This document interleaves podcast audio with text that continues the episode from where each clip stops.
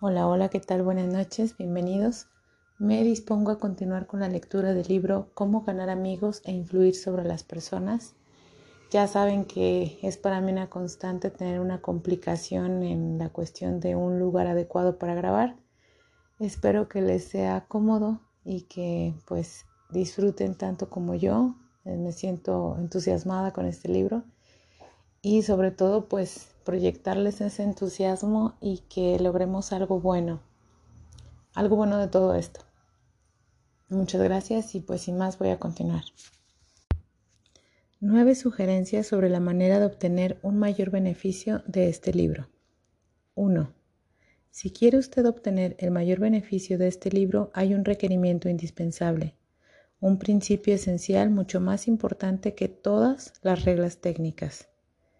A menos que satisfaga usted este requisito fundamental, de poco le servirán muchas reglas sobre la forma de estudiar. Y si tiene ese don cardinal, podrá lograr resultados maravillosos sin leer siquiera las indicaciones que hago.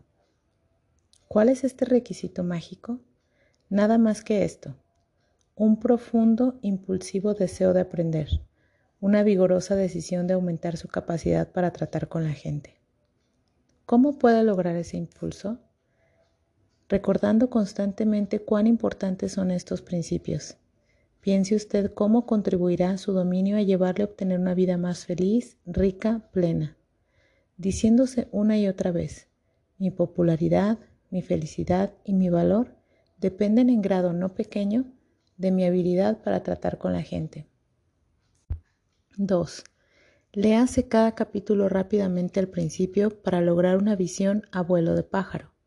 Es probable que después se sienta tentado a correr al capítulo siguiente, pero no lo haga así.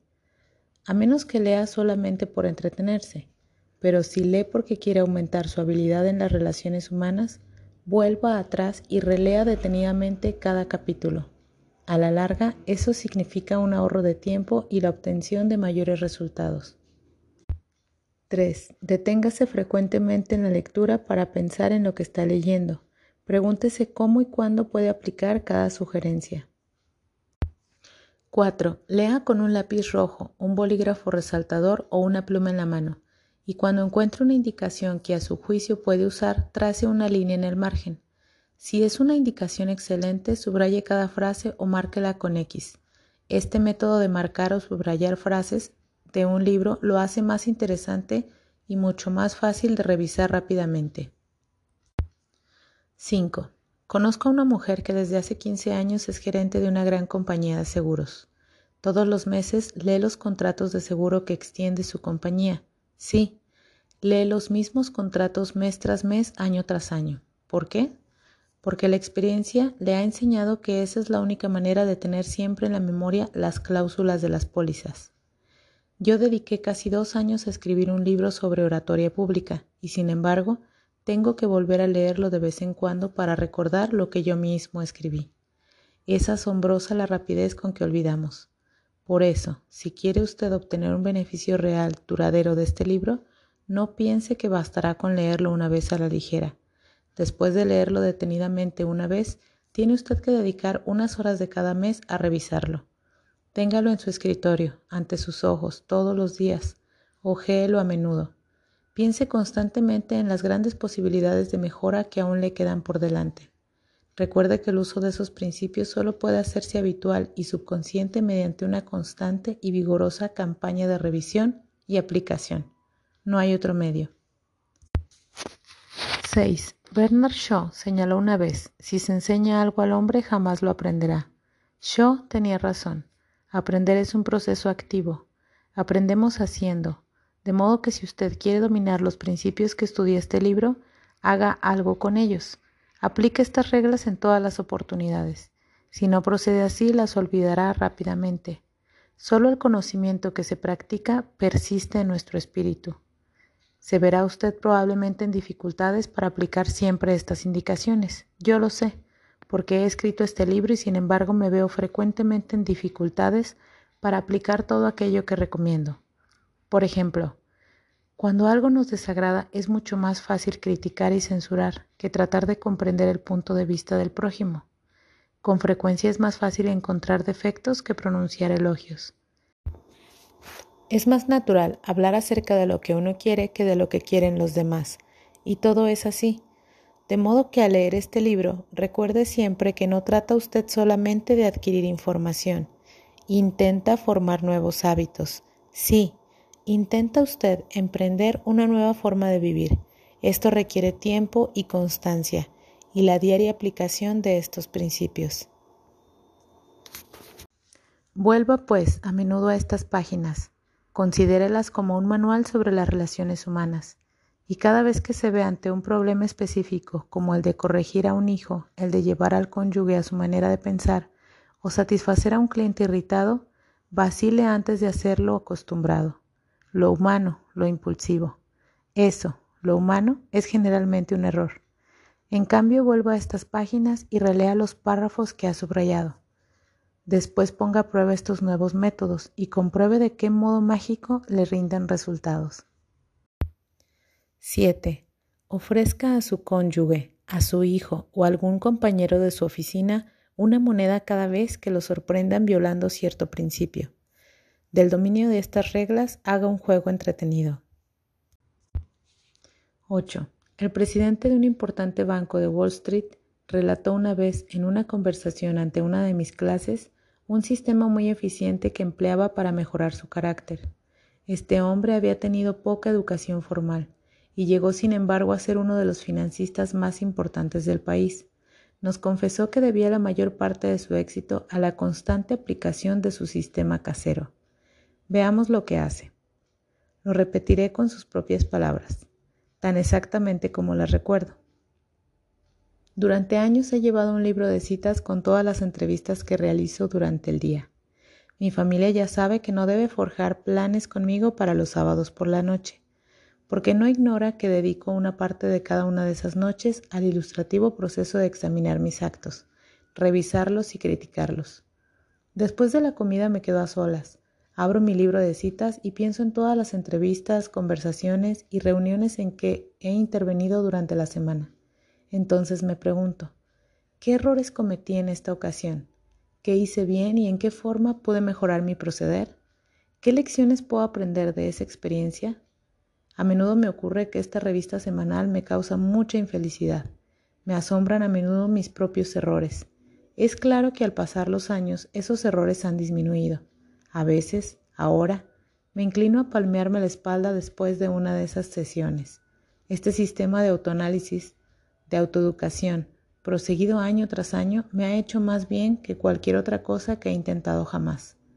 Me ha ayudado a mejorar mi capacidad para tomar decisiones y me ha ayudado enormemente en todos mis contactos con la gente.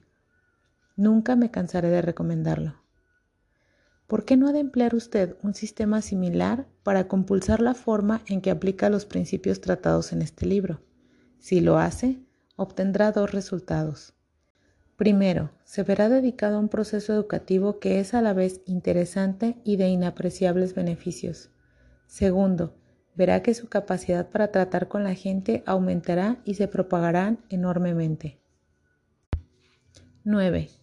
Encontrará usted al final de este libro un diario en el que debe registrar sus triunfos en la aplicación de estos principios. Sea especificativo. Escriba nombres, fechas, resultados. La elaboración de este historial le inspirará para realizar mayores esfuerzos. Y cuán fascinadoras serán esas inscripciones cuando por casualidad las relea dentro de algunos años. A continuación vienen nuevamente los puntos, pero más resumidos. A fin de obtener el mayor resultado posible de este libro, 1. Logre un deseo profundo, impulsivo de dominar los principios de las relaciones humanas. 2 Lea cada capítulo dos veces antes de pasar al siguiente. 3. A medida que lee, deténgase frecuentemente a preguntarse cómo puede aplicar cada indicación. 4. Subraye cada idea importante. 5. Relee el libro todos los meses. 6. Aplique estos principios en cada oportunidad que se le presente. Utilice este volumen como manual de trabajo para ayudarse a resolver sus problemas diarios. 7. Convierta este aprendizaje en un juego entretenido ofreciendo a algún amigo una moneda por cada vez que lo sorprenda violando una de estas reglas. 8. Haga todas las semanas una compulsa sobre el progreso que realiza. Pregúntese qué errores ha cometido, qué lecciones ha aprendido para el futuro. 9. Lleve un diario que hay al final de este libro para exponer cómo y cuándo ha aplicado estos principios. Y comenzamos. Primera parte. Técnicas fundamentales para tratar con el prójimo. 1. Si quieres recoger miel, no des puntapiés a la colmena. El 7 de mayo de 1937, la ciudad de Nueva York presenció la más sensacional caza de un hombre jamás conocida en esta metrópoli. Al cabo de muchas semanas de persecución, dos pistolas Crowley, el asesino, el pistolero que no bebía ni fumaba, se vio sorprendido atrapado en el departamento de su novia en la avenida West End. 150 agentes de policía y pesquisas pusieron sitio a su escondite del último piso. Agujereando el techo, trataron de obligar a Crowley, el matador de vigilantes, a que saliera de allí por efectos del gas lacrimógeno. Luego montaron ametralladoras en los edificios vecinos y durante más de una hora aquel barrio, uno de los más lujosos de Nueva York, reverberó con el estampido de los tiros de pistola y el tableteo de las ametralladoras. Crowley, agazapado tras un sillón bien acolchado, disparaba incesantemente contra la policía. Diez mil curiosos presenciaron la batalla. Nada parecido se había visto jamás en las aceras de Nueva York. Cuando Crowley fue finalmente capturado, el jefe de policía Mulrooney declaró que el famoso delincuente era uno de los criminales más peligrosos de la historia de Nueva York. Es capaz de matar, dijo, por cualquier motivo. Pero, ¿qué pensaba dos pistolas Crowley de sí mismo? Lo sabemos porque mientras la policía hacía fuego graneado contra su departamento, escribió una carta dirigida a quien corresponda. Y al escribir la sangre que manaba de sus heridas dejó un rastro escarlata en el papel. En esa carta expresó Crowley, Tengo bajo la ropa un corazón fatigado, un corazón bueno, un corazón que a nadie haría daño. Poco tiempo antes, Crowley había estado dedicado a abrazar a una mujer en su automóvil en un camino de campo en Long Island. De pronto un agente de policía se acercó al coche y dijo, quiero ver su licencia. Sin pronunciar palabra, Crowley sacó su pistola y acalló para siempre al vigilante con una lluvia de plomo. Cuando el agente cayó, Crowley saltó del automóvil, empuñó el revólver de la víctima y disparó otra bala en el cuerpo tendido. Y este es el asesino que dijo, tengo bajo la ropa un corazón fatigado, un corazón bueno, un corazón que a nadie haría daño. Crowley fue condenado a la silla eléctrica. Cuando llegó a la cámara fatal en Sing Sing, no declaró, por cierto, esto es lo que me pasa por asesino. No, dijo esto, esto es lo que me pasa por defenderme. La moraleja de este relato es, dos pistolas Crowley no se echaba la culpa de nada. ¿Es esta una actitud extraordinaria entre criminales? Si así le parece, escuche lo siguiente. He pasado los mejores años de la vida dando a los demás placeres ligeros, ayudándoles a pasar buenos ratos, y todo lo que recibo son insultos, la existencia de un hombre perseguido. Quien así habla es Al Capone, sí, el mismo que fue enemigo público número uno, el más siniestro de los jefes de bandas criminales de Chicago. Capone no se culpa de nada se considera en cambio un benefactor público, un benefactor público incomprendido a quien nadie apreció. Y lo mismo pensaba Dodd Schultz antes de morir por las balas de otros pistoleros en Newark.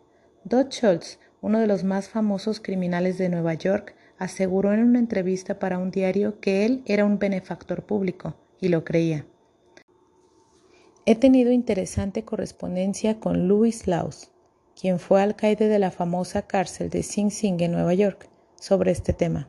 Y según él, pocos de los criminales que hay en Sing Sing se consideran hombres malos. Son tan humanos como usted o como yo. Así razonan, así lo explican todo.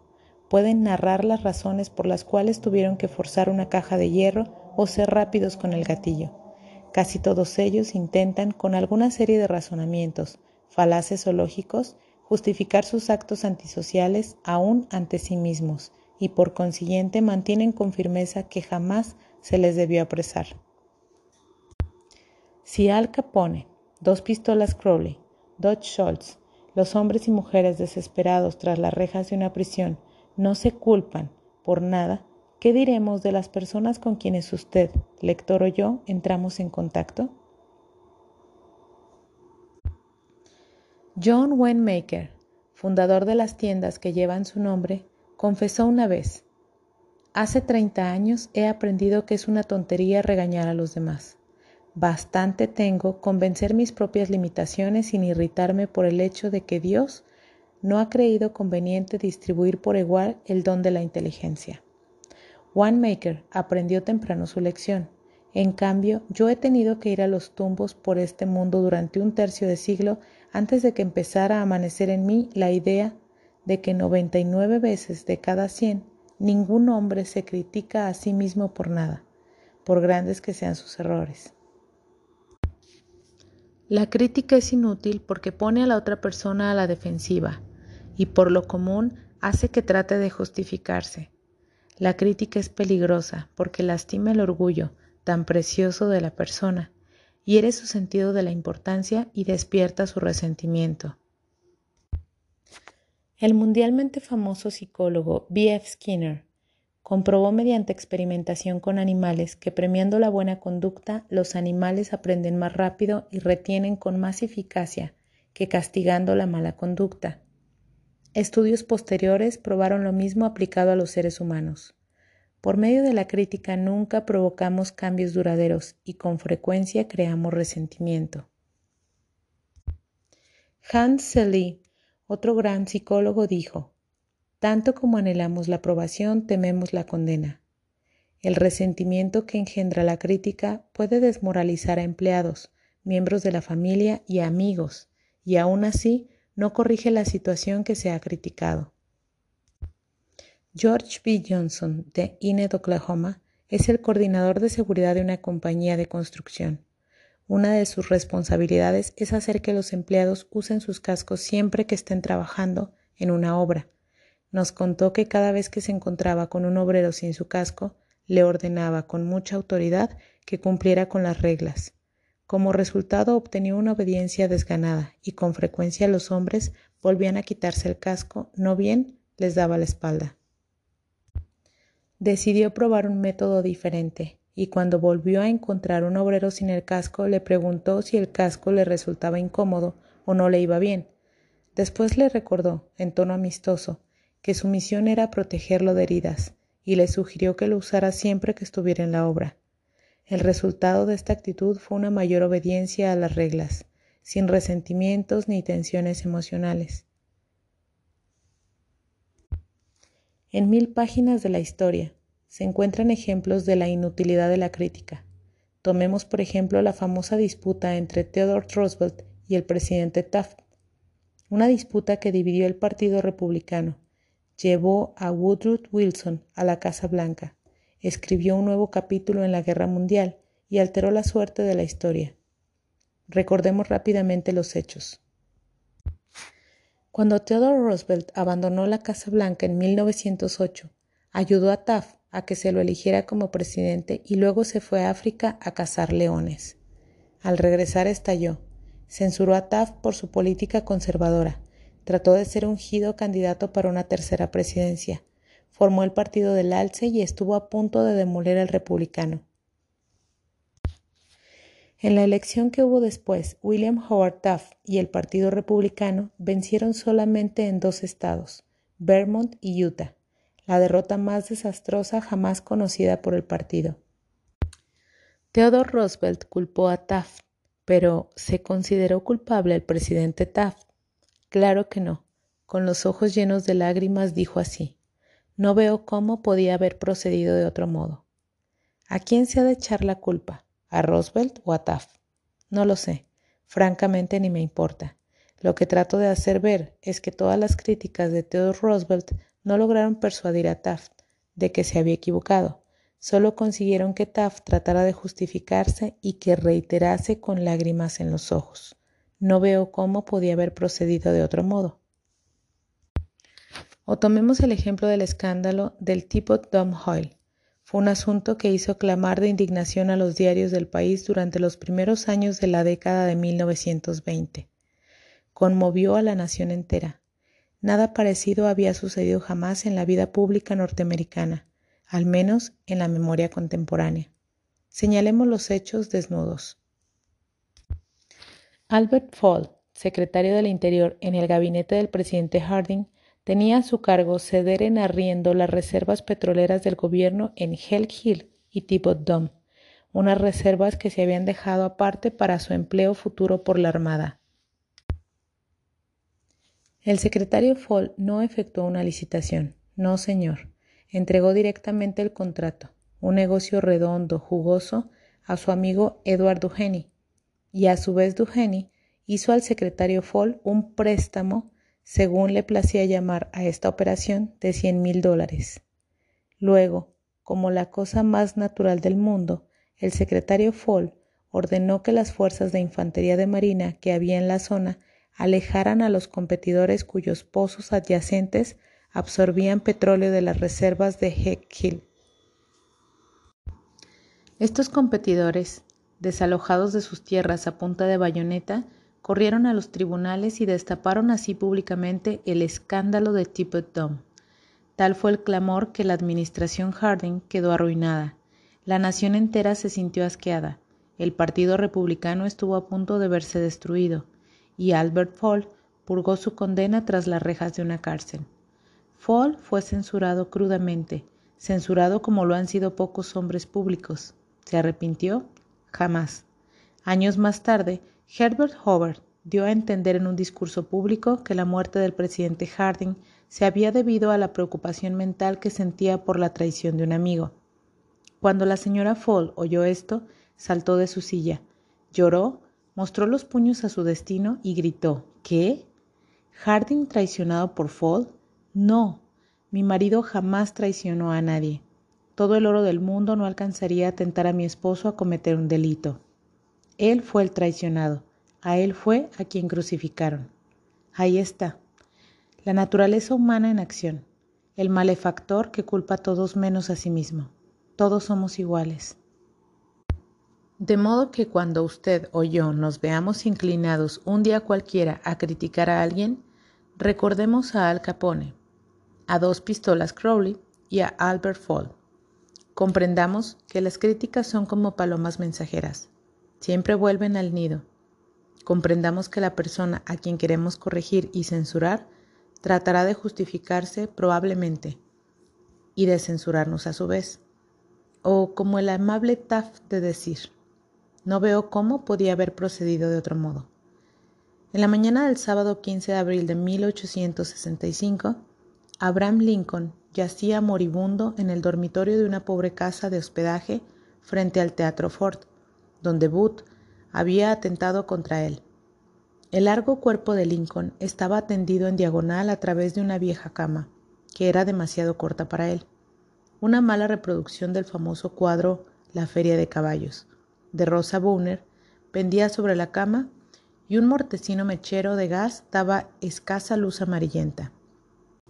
Cuando Lincoln agonizaba, el secretario de guerra Stanton dijo Aquí yace el más perfecto gobernante que ha conocido jamás el mundo. ¿Cuál era el secreto de los triunfos de Lincoln en su trato con los hombres? Yo he estudiado durante diez años la vida de Abraham Lincoln y dediqué tres años enteros a escribir y repasar un libro titulado Lincoln el desconocido. Creo haber hecho un estudio tan detallado y minucioso de la personalidad y la vida privada de Lincoln como es posible que haga un ser humano. Realicé un estudio especial del método de Lincoln para tratar con sus semejantes. ¿Se dedicaba a criticarlos? Sí, cuando joven, en el Valle Pigeon Creek de la Indiana. No solamente criticaba, sino que escribía cartas y poemas para burlarse de los demás, y los dejaba en los caminos campestres, en la seguridad de que alguien los encontraría. Una de esas cartas despertó resentimientos que duraron toda una generación. Aún después de empezar a practicar leyes como abogado en Springfield, Illinois, Lincoln atacaba abiertamente a sus rivales en cartas que publicaban los periódicos, pero se excedió. En el otoño de 1842 se burló de un político irlandés, vano y batallador, que se llamaba James Shields. Lincoln lo censuró crudamente en una carta anónima publicada en el Springfield Journal. El pueblo entero estalló en carcajadas. Shields, sensitivo y orgulloso, hirvió de indignación. Descubrió quién había escrito la carta. Saltó en su caballo, buscó a Lincoln y lo desafió a duelo. Lincoln no quería pelear, se oponía a los duelos, pero no pudo evitarlo sin menoscabo para su honor. Tuvo la elección de las armas. Como tenía brazos muy largos, escogió sables de caballería. Tomó lecciones de esgrima de un militar de West Point, y el día señalado, él y Shields se encontraron en un banco de arena del Mississippi, dispuestos a luchar hasta la muerte. Por fortuna, a último momento intervinieron los padrinos y evitaron el duelo. Ese fue el incidente personal más significativo en la vida de Lincoln. Resultó para él una lección de valor incalculable en el arte de tratar con los demás. Nunca volvió a escribir una carta insultante, nunca volvió a burlarse del prójimo, y desde entonces casi nunca criticó a los demás. Una vez tras otra durante la guerra civil, Lincoln puso un nuevo general al frente del ejército del Potomac, y cada uno a su turno, McClellan, Pope, Burnside, Hooker, Meade, cometió algún trágico error e hizo que Lincoln recorriera su despacho a grandes pasos, presa de la desesperación. Media nación censuraba acremente a esos generales incompetentes, pero Lincoln, sin malicia para nadie, con caridad para todos, conservaba la calma. Una de sus máximas favoritas era, no juzgues si no quieres ser juzgado. Y cuando la señora de Lincoln y otras personas hablaban duramente de la gente del sur de los Estados Unidos, Lincoln respondía, No los censuréis, son tal como seríamos nosotros en circunstancias similares. Pero si un hombre ha tenido alguna vez la ocasión de criticar, ese hombre ha sido Lincoln, a buen seguro. Tomemos un ejemplo. La batalla de Gettysburg se libró en los primeros tres días de julio de 1863. En la noche del 4 de julio, Lee comenzó su retirada hacia el sur, en tanto que una gran tormenta inundaba de lluvia la tierra. Cuando Lee llegó a Potomac, con su ejército en derrota, encontró un río hinchado, embravecido, imposible de pasar ante sus tropas, y un ejército unionista victorioso tras ellas. Lee estaba como en una trampa. No podía escapar. Lincoln lo advirtió. Ahí se presentaba la oportunidad como enviada por el cielo, la oportunidad de copar el ejército de Lee y poner término inmediato a la guerra. Así pues, con un hálito de gran esperanza, Lincoln ordenó a Meade que no convocara un consejo de guerra, que atacara inmediatamente a Lee. Lincoln telegrafió estas órdenes y envió un mensajero especial a Meade para instalarlo a la acción instantánea. ¿Qué hizo el general Meade? exactamente lo contrario de lo que se le decía. Convocó un consejo de guerra, en directa violación a las órdenes de Lincoln. Vaciló, esperó, telegrafió todas sus excusas. Se negó rotundamente a atacar a Lee. Por fin bajaron las aguas y Lee escapó a través del Potomac con sus fuerzas. Lincoln estaba furioso. ¿Qué es esto? gritó a su hijo Robert. Gran Dios, ¿qué es esto? Lo teníamos al alcance de las manos, solo teníamos que estirarlas para que cayera en nuestro poder, y sin embargo, nada de lo que dije o hice logró que el ejército avanzara. En esas circunstancias, cualquier general podría haber vencido a Lee. Si yo hubiera ido, yo mismo lo podría haber derrotado.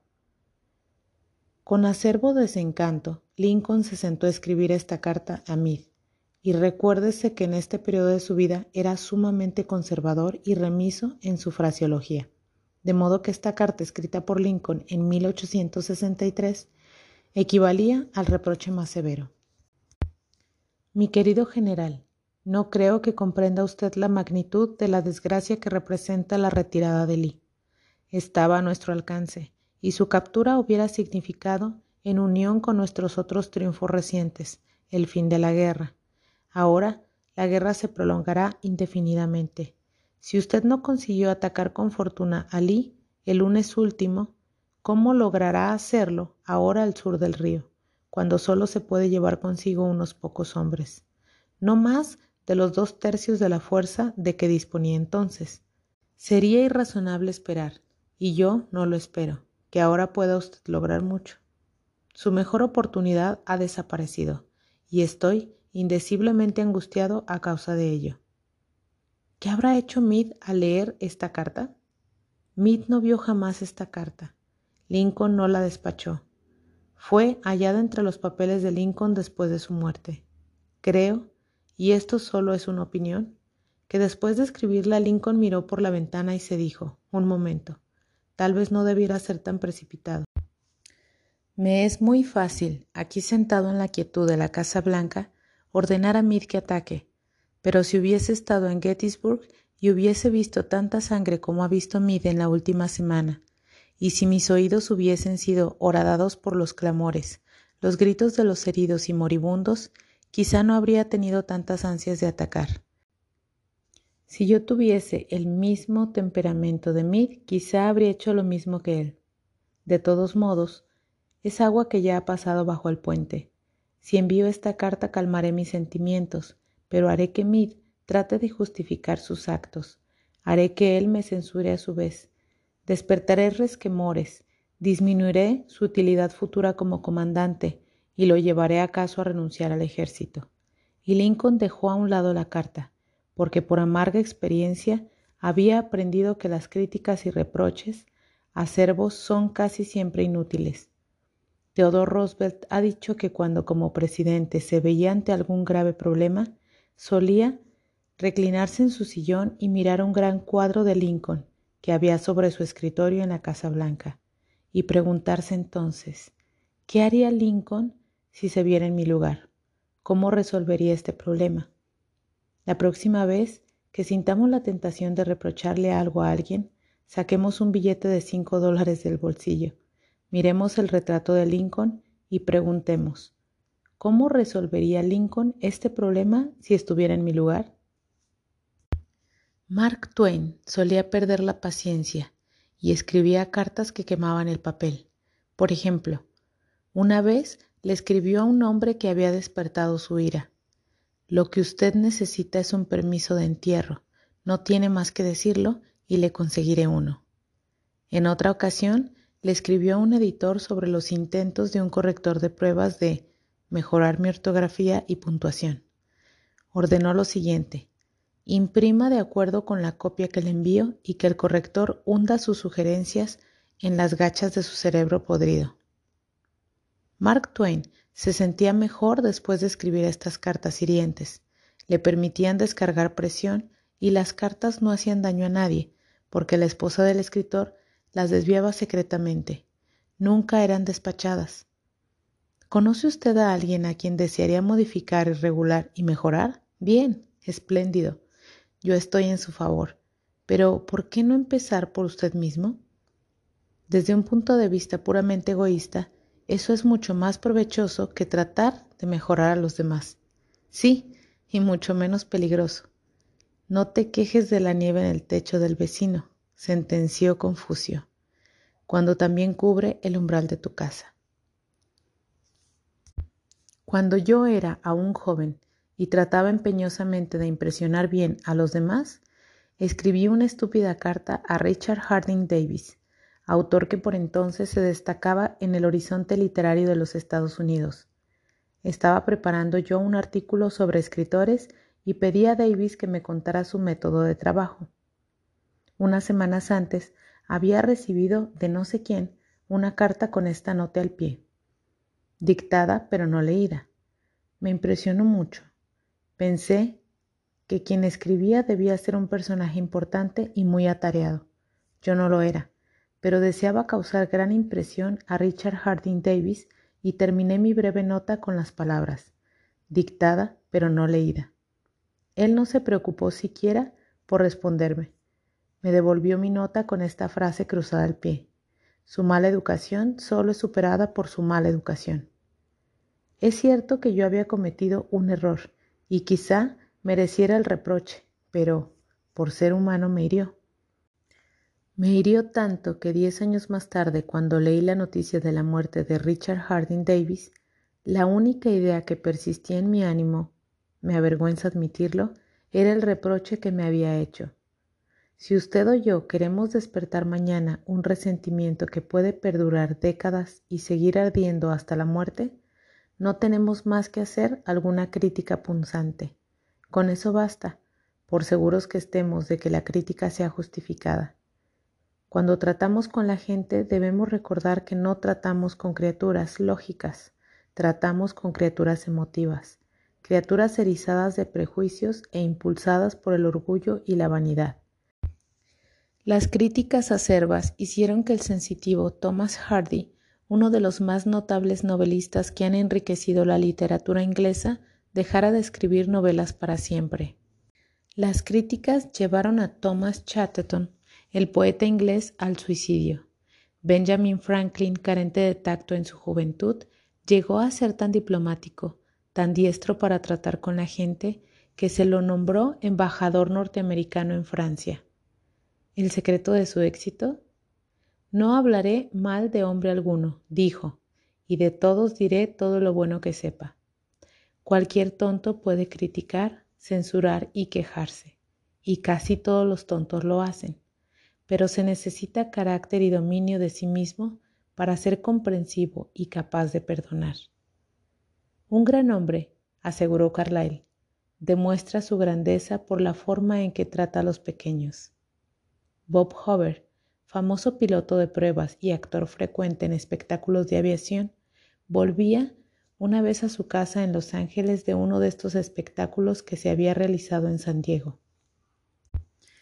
Tal como se describió el accidente en la revista Operaciones de vuelo, a 100 metros de altura los dos motores se apagaron súbitamente.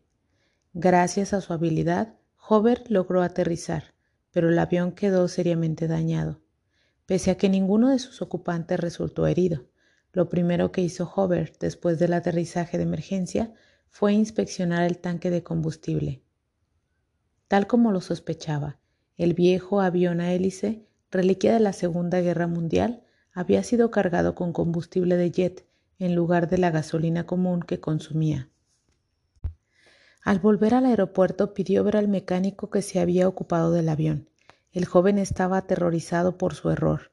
Le corrían las lágrimas por las mejillas al ver acercarse a Hover. Su equivocación había provocado la pérdida de un avión muy costoso y podría haber causado la pérdida de tres vidas. Es fácil imaginar la ira de Hover. Es posible suponer la tormenta verbal que podía provocar semejante descuido en este preciso y soberbio piloto. Pero Hover no le reprochó nada, ni siquiera lo criticó. En lugar de eso puso su brazo sobre los hombros del muchacho y le dijo, para demostrarle que estoy seguro de que nunca volverá a hacerlo, quiero que mañana se ocupe de mi F-51. Con frecuencia los padres se sienten tentados a criticar a sus hijos. Quizás el lector espera que yo le diga, no lo haga. Pero no lo haré. Solo voy a decirle que antes de criticarlos, lea uno de los clásicos del periodismo norteamericano, Papá Olvida.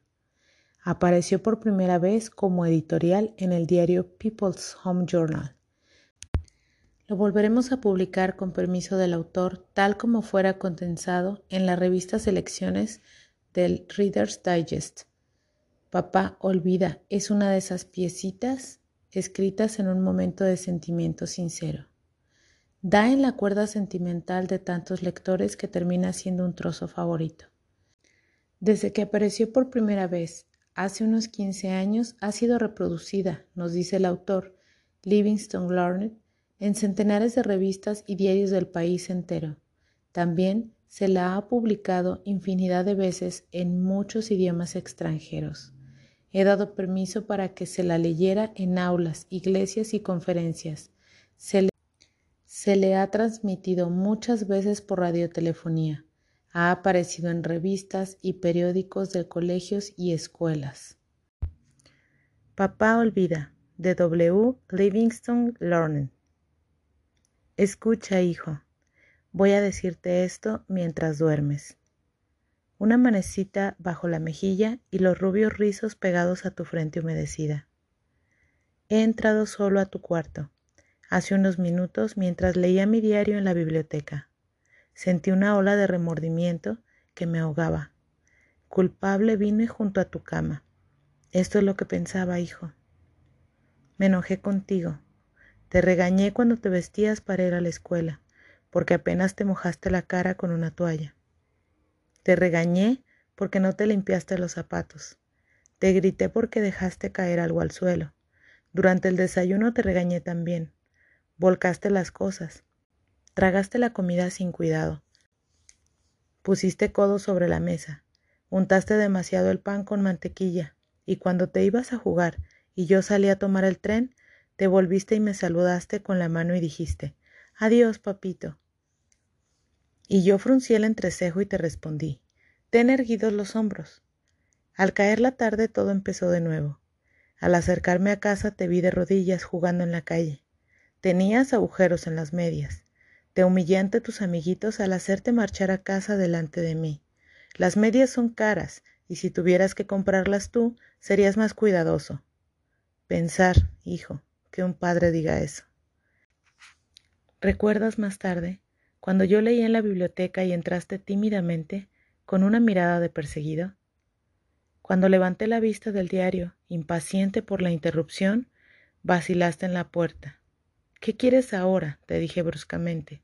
Nada, respondiste pero te lanzaste en tempestuosa carrera y me echaste los brazos al cuello y me besaste. Y tus bracitos me apretaron con un cariño que Dios había hecho florecer en tu corazón y que ni aun el descuido ajeno puede agostar. Y luego te fuiste a dormir, con breves pasitos ruidosos por la escalera. Bien, hijo. Poco después fue cuando se me cayó el diario de las manos y entró en mí un terrible temor. ¿Qué estaba haciendo de mí la costumbre? la costumbre de encontrar defectos, de reprender. Esta era mi recompensa a ti por ser un niño. No era que yo no te amara, era que esperaba demasiado de ti, y medía según la vara de mis años maduros. Y hay tanto de bueno y de bello y de recto en tu carácter. Ese corazoncito tuyo es tan grande como el sol que nace entre las colinas. Así lo demostraste con tu espontáneo impulso de correr a besarme esta noche. Nada más que eso importa esta noche, hijo. He llegado hasta tu camita en la oscuridad y me he arrodillado lleno de vergüenza. Es una pobre explicación. Sé que no comprenderías estas cosas si te las dijera cuando estás despierto, pero mañana seré un verdadero papito. Seré tu compañero y sufriré cuando sufras y reiré cuando rías. Me morderé la lengua cuando esté por pronunciar palabras impacientes. No haré más que decirme, como si fuera un ritual, no es más que un niño, un niño pequeñito. Temo haberte imaginado de hombre, pero al verte ahora, hijo, acurrucado, fatigado en tu camita, veo que eres un bebé todavía. Ayer estabas en los brazos de tu madre, con la cabeza en su hombro. He pedido demasiado, demasiado. En lugar de censurar a la gente, tratemos de comprenderla, Tratemos de imaginarnos por qué hacen lo que hacen. Eso es mucho más provechoso y más interesante que la crítica, y de ello surge la simpatía, la tolerancia y la bondad. Saberlo todo es perdonarlo todo. Ya dijo el doctor Johnson, el mismo Dios, Señor, no se propone juzgar al hombre hasta el fin de sus días. Entonces, ¿por qué hemos de juzgarlo usted y yo? Regla 1. No critique, no condene ni se queje. Y bueno, pues este texto de Papá Olvida realmente me tocó el corazón. Yo soy mamá y pues ya se imaginarán. Y el libro me tiene atrapada. Espero que a ustedes también y que lo estén disfrutando tanto como yo. Pues sin más me despido y muchas gracias por escuchar. Hasta pronto.